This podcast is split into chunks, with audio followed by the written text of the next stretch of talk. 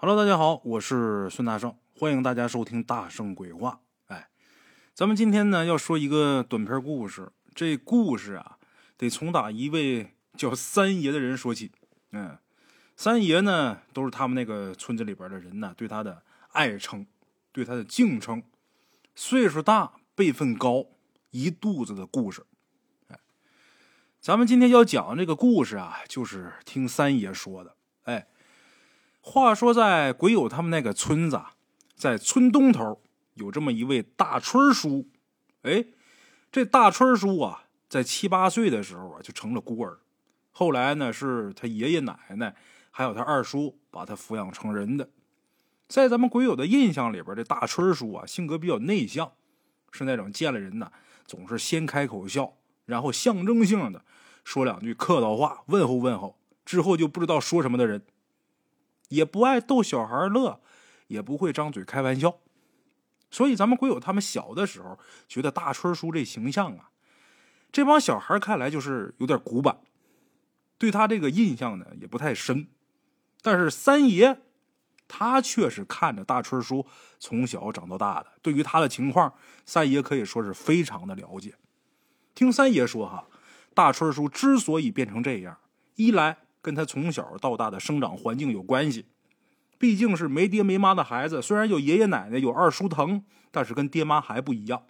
二来呢，是因为他小的时候曾经去鬼门关里逛了一圈，回来之后也不知道是受了打击，还是丢了点魂儿，这性格就开始变得特别沉闷。哎，一说到这，大伙肯定很好奇，大春叔去过鬼门关。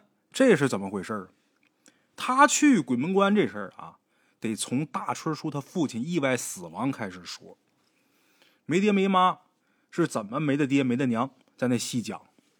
听三爷说啊，当时大春叔他父亲呢，在家里边排行老大，是他们那边为数不多的赶脚的。什么叫赶脚的呢？牵着牲口车往返县城里边啊送货，不是拉脚的。拉脚的是拉人的，赶脚的是送货的。那么这赶脚的碰见人拉不拉呢？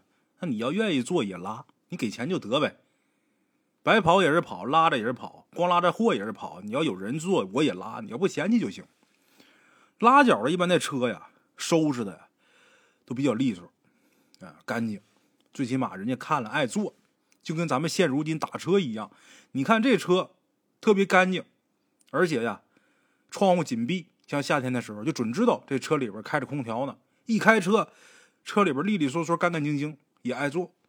你看那造的全是泥，窗户一开，你打车外边走都能闻见司机那汗味你也不愿意上。一个道理，拉脚这车一般都干净，这赶脚拉货的呢就没那么多讲究了。车能拉货就得了呗，啊，也脏，他什么都拉呀。那不像人家拉脚那车老收拾，也不怎么收拾。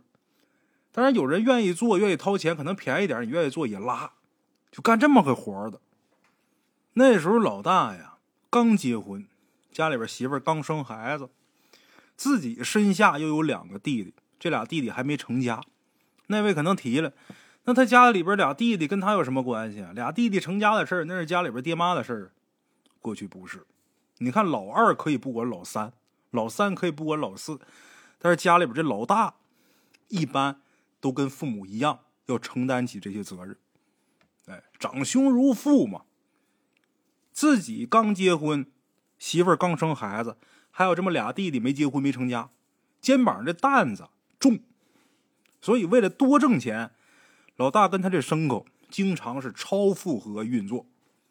碰见山高路险，别人不敢接的活但凡这钱要是给到位了，老大是一概不拒。那时候也年轻，人结婚都早。年轻气盛，着急挣钱，愿意铤而走险。听三爷说，当时他们这边的山路啊，可不像现在啊，宽敞平坦，大多都是特别崎岖狭窄的小道。有的地方窄的地方啊，就连这牲口车都过不去。那赶脚的送货的，你这车过不去怎么办呢？把车卸了，拿牲口一点一点把这货给运过去。赶脚的为了早点把货给送到，经常是往这牲口身上啊尽可能的多放东西。这么干的话呀，费牲口，他也累呀，跟人一样，一天就扛十斤来回走什么样？一天扛一百斤来回走，这人瘦路肯定照那扛十斤的短，而且身上爱落毛病嘛，牲口也累，而且还危险，因为道窄嘛。道窄的地方往往都是山体险恶之处，这道的外侧一般都是沟沟崖崖，这牲口但凡出点意外，肯定就会跌落山崖。牵牲口赶脚这人，要是松的不及时，手里边不是拽着钢绳吗？这钢绳松的不及时，很容易就让那牲口给带下去了。哎，那位可能不明白啊，什么叫钢绳？你听那说书的说哈，一斗丝浆，哎，其实不念江，写出来倒是丝浆，但是呢，在这儿得念钢，一斗丝钢，钢绳。打小听赶大车的都这么叫，没有叫缰绳的，都叫钢绳。这玩意儿你写出来是念丝浆，啊，是念缰绳，但是读出来就念钢绳，这就跟北京那大石烂一样。那仨字写出来念大栅栏，啊，你去字典上查，他也念大栅栏，但是就得叫大石烂哪有叫大栅栏呢？这钢绳跟那一个意思。哎，那位说书的说一斗四江，我跟你说，他没见过赶车的，没见过车老板他不知道那叫钢绳。哎，为什么大家要说这个呢？老有那给我纠正的，你读错了。缰绳，那不念钢，还得拿拼音给你标上。激昂江，哎呀，没法跟他犟，没闲空跟他犟。谁给我纠正，我就啊，对，是您说的对。下把还读四钢，你本来就念钢绳，你说你让我说缰绳还不得劲儿。以前我也按人家指正的说，怎么觉着这东西怎么觉着不对劲儿。后来一想，那大石烂、大栅栏。这玩意儿还是应该该叫什么叫什么，他听着就顺耳。哪怕说字典上查不着，但是从古至今，这些车老板子就这么叫下来的，所以最后还是决定，还是应该这么叫。哎，说这个就是题外话，说远了。接着讲咱们今天这故事，因为这道窄，这牲口身上负重又大，一不小心，这牲口很有可能跌落山崖。手里这钢绳要是撒手撒慢了，这人也跟着下去了。为什么说这些呢？因为老大就是这么出的意外。听三爷说，老大被拉回来的时候，手里边还紧紧攥着那半截钢绳，一直到下葬，这半截钢绳都没打他手里边拽下来。他搁手上缠了两扣，而且死的时候攥的紧紧的，这尸体一僵，没个掰。就那么攥着半截钢绳，入的脸，装的棺材埋的。哎，老大死的时候，大春尚在襁褓之中啊，所以大春他娘这日子不好过，带着大春那么小，得看孩子，做饭都成问题，下地干活那更是苦不堪言呐。你要是一个利落人，这点活一个小时干完了，他背个孩子仨小时弄不完，还累够呛。要么怎么说寡妇这日子不好过呢？尤其还带这么一个吃奶孩子，那日子能不苦吗？听三爷说，老大刚死那几年呢，大春他娘心里边委屈，心里一委屈，就抱着大春去老大那坟上哭。每次烧纸的时候啊，拽都拽不起来，这人都快哭过去了。那几年，大春他娘那脸上啊，很少有笑脸出现。看见他，他总是唉声叹气的，唉声叹气就是他的常态。一看这人这脸儿没拉下来，要不是那副活不起的样那就不是大春他娘。哎，大春他娘这脸上重现笑容，是在大春四岁的时候，也就是那一年，大春跟他娘一起，这娘俩去了一趟鬼门关。只不过大春最后活过来了，而他娘就永远留在那边了。也就这样，大春成了没爹没娘的孩子。那他俩怎么去了趟鬼门关？为什么大春活下来了，他娘没了呢？这事儿听三爷说啊，大春他娘出事前呢，村里的神婆老李太太都叫李奶奶，就提醒过他，但是大春他娘没听进去，所以才有了后边的事儿。这事儿的经过大概是这样啊，有这么一天，大春他娘啊在路上走着，正好碰见李奶奶。当时李奶奶呀，张嘴就问大春他娘：“孩子，我问你。”老大是不是回来了？我跟你说啊，活人跟死人不在一条道上。死鬼那想法跟活着的时候他不一样，有时候他是为人着想，但是结果适得其反呐！啊，人和鬼不能老在一起呀，要不然那死鬼要是动了帮人的心，孩子。那可就出乱子了，你你听我句劝啊，不能再这么下去了。哎，李奶奶说这么一番话，大春他娘当时啊正在兴头上，所以李奶奶说的话他压根没听进去。后来李奶奶也找过大春他娘的公婆啊，也就是大春的爷爷奶奶，把这事儿把这祸端提前就透露给老两口了。而且让这老两口多劝劝自己的儿媳妇儿，显然这作用不大呀。两个月之后，大春他娘和大春出意外了。听三爷讲，正是入冬以后，那年下的第一场雪，而且这场雪特别大。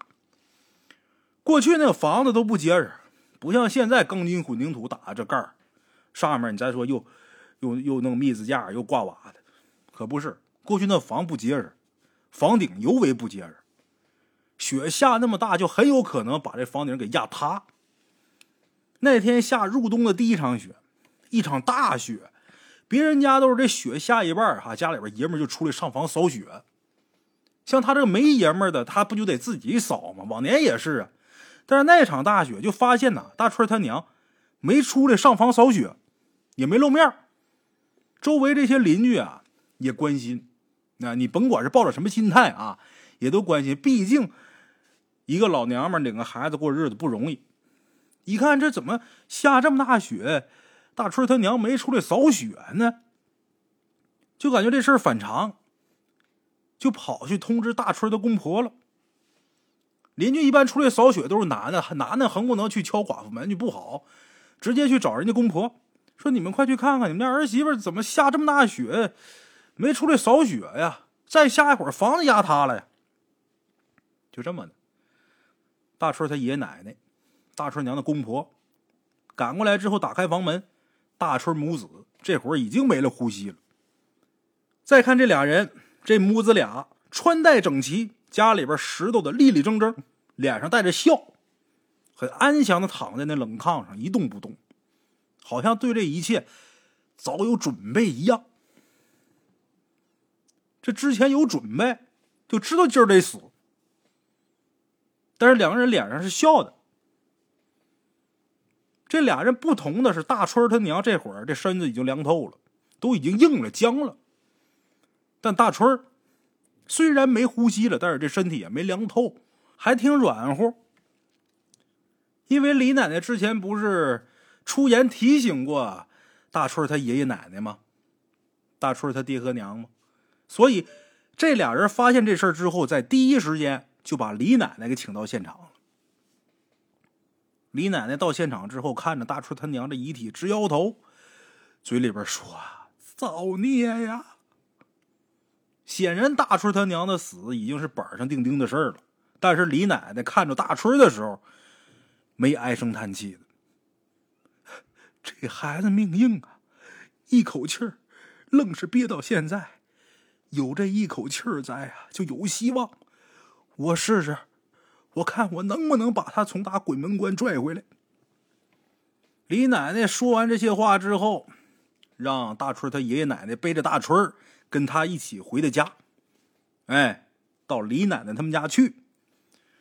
等大伙到了李奶奶家，按照李奶奶的吩咐，把大春给安置在李奶奶那神堂里两张临时拼在一起、铺着黄布那长凳上。李奶奶开始做法救人。就见李奶奶在神像前面供上新鲜的清水瓜果，开始焚香点烛，跪在地上低声念叨一会儿之后，抓了一只大公鸡，站在这供桌前面，冲着这公鸡脑袋低声开始念叨。也奇怪，之前还活蹦乱跳这公鸡，之前李奶奶抓手里边，它挣扎呀，烂倔的，到了供桌前面，变得老老实实。也不叫，也不挣扎，梗梗着脖子一动不动，好像是听懂人说话一样，好像仔细认真听李奶奶嘱咐呢。哎，李奶奶对着这公鸡念叨完之后，拿出一根红绳，一面绑在大公鸡这一只爪子上，另一面绑在大春的中指上。紧接着，李奶奶又拿出一块画着符文的这大黄布，给大春他爷爷。这黄布上有符文，嘱咐他等一会儿这公鸡一打鸣，你跟你老伴，你俩人就拿这黄布盖大春身上，不管大春在黄布里边怎么挣扎，怎么叫，可别把这黄布掀起来，哪怕是掀开一条缝都不行。李奶奶千叮咛万嘱咐，说完这些话以后，人就跪在这供桌前面，双手撑地，低着头一动不动。听三爷说，当时李奶奶做这些事儿的时候，门窗是关着的，现场除了大春他爷爷奶奶以外，没有别人。那这事儿是怎么传开的呢？有不少好事者趴窗户缝、趴门缝看的。李奶奶这一跪下去，就半个多小时时间，期间那老两口一直攥着黄布，在大春身边站着，就等这公鸡打鸣。可这公鸡呢，自打被李奶奶绑上红线之后啊。就跟让人给点穴了似的，趴地上一动不动，在那卧着。李奶奶跪在供桌前面没多长时间，就看这公鸡就开始打瞌睡。之前那脖子不是直挺挺梗着吗？开始晃，没一会儿，脑袋一耷拉，这鸡就栽地上了。你看这鸡就是死了。可过了二十多分钟以后啊，就看之前在地上卧着的这公鸡。不知道死活那大公鸡突然间开始挣扎，开始动，紧接着扑棱棱一声响，振翅而起。等这大公鸡落地之后，神采奕奕，往四周看一圈，然后脖子一梗，大鸣，嘹亮清脆。老两口一听这公鸡打鸣，就跟接住圣旨一样啊，一人一头，扯着黄布就把大春给盖个严严实实。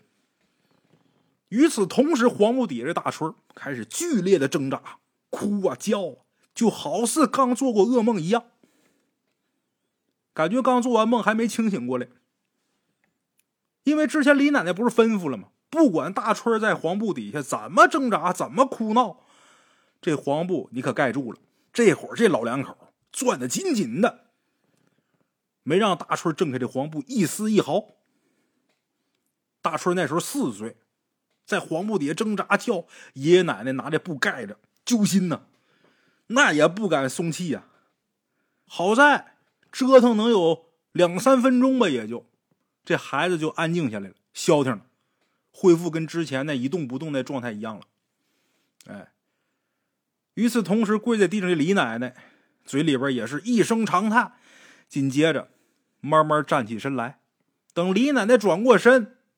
趴在门缝偷看的人呢，就发现李奶奶这时候眼睛红肿，脸上还挂着尚未滴落的泪珠，显然是刚才在地上跪着的李奶奶肯定是痛哭过一场。李奶奶转过身来，随手把脸上这泪珠给擦掉，之后就把地上这公鸡抓起来，解开绑在公鸡爪子上的红线，然后把这公鸡扔院里去了，把所有窗户啊门啊都打开了。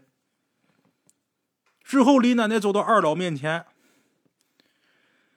小春这命啊，俺是从他鬼门关给带回来。你俩等会儿啊，把他带回家，给他灌点红糖姜水，慢慢就醒了。这几天呢，小春啊，肯定得说胡话。你们也别担心，过几天等他那阳气儿壮了，哎，也就好了。啊，交代完之后。”李奶奶把盖在大春身上这黄布收起来，紧接着又从打供桌上拿了几个铜钱，用红绳穿起来挂在小春的脖子上，然后让二老带着小春离开他们家了。再后来，果然就跟李奶奶所说的一样，没几天大春就完全恢复正常了。虽然刚开始啊身子骨有点虚弱，但是养了一段时间之后呢，恢复如常。只不过大春这性格从那时候开始啊就变得特别沉闷，不爱跟人说话，也不愿意跟其他同龄的人玩。听三爷说，大春刚醒的时候啊，经常吵吵着要去找他爹娘之类的，还说他爹呀，他爹就是老大。啊，现在在城里边当官了，有很多好看的衣裳，有很多好吃的东西。跟他爹出门有轿子坐，回家有人伺候，就说这些话。别人看是胡话。后来时间长了，这些没来头的胡话，大春慢慢说的就少了。也不知道是随着年龄的增长，是忘了还是怎么的，反正后来说的就少了。但是三爷说，十几岁之前的大春特别恨李奶奶，因为那几年大春啊，在路上碰见李奶奶啊，大老远就冲她吐口水，有时候还骂李老太太，说这老太太坏。后来长大之后，这种情况啊就变得很少见了。大春在路上再碰见李奶奶，也冲李奶奶笑笑，哎，这就算是打招呼了呗。他后面也不怎么爱说话。这故事按说到这就结束了。就没什么可讲的了。李奶奶从打鬼门关把大春给弄回来，这事儿就算是完了。但是，其实李奶奶对大春这事儿也挺愧疚。为什么呢？因为李奶奶曾经说过啊，当她看到老大这一家在那边团团圆圆、其乐融融的时候，她确实有点不忍心把大春带走。老大在那边的生活确实是比活着的时候要好太多了。大春跟着老大在那边受不了苦，但是大春毕竟就是一个四岁的孩子，人间的酸甜苦辣他都没尝过，就让他死了。老太太不忍心，不能见死不救。李奶奶虽然心中不忍，但是还是狠心把大春硬生生给带回来了。听李奶奶说啊，她当时几乎是一边哭一边带着大春往回走的，走一路哭了一路。那么那位可能问了。那老大怎么那么坏呀？连自己老婆孩子都害呀！李奶奶这做好事啊，怎么不忍心呢？怎么还哭呢？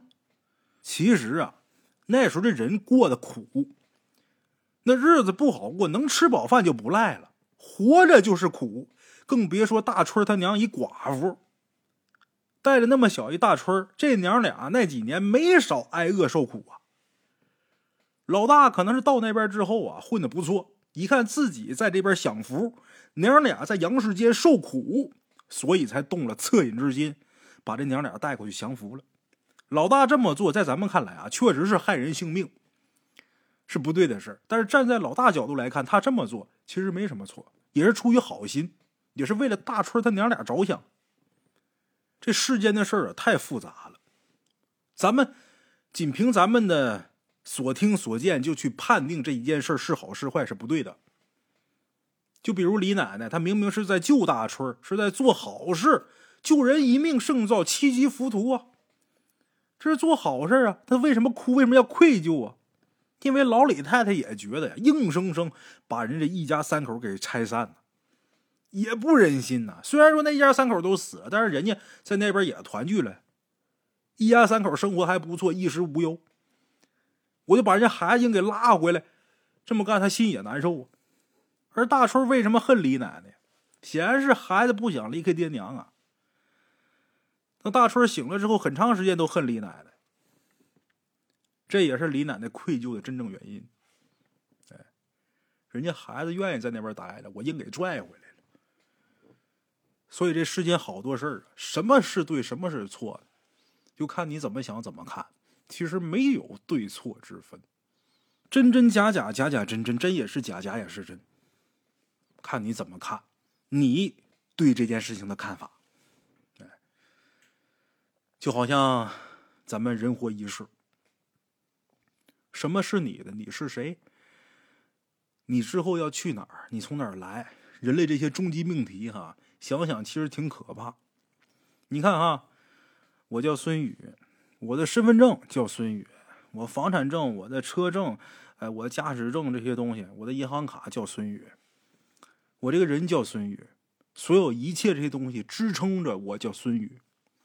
如果有一天我的灵魂离开了我的躯壳，这些所有能证明我是孙宇的东西都跟我一分钱关系都没有。我的神识脱离了我的肉体，那些东西只不过是能证明我的肉体是孙宇。当有一天我的神识从打我的躯壳里边离开之后，那个时候的我又是谁？好啦，我是孙大圣，咱们今天这期故事啊，就给大伙说到这儿，下期见。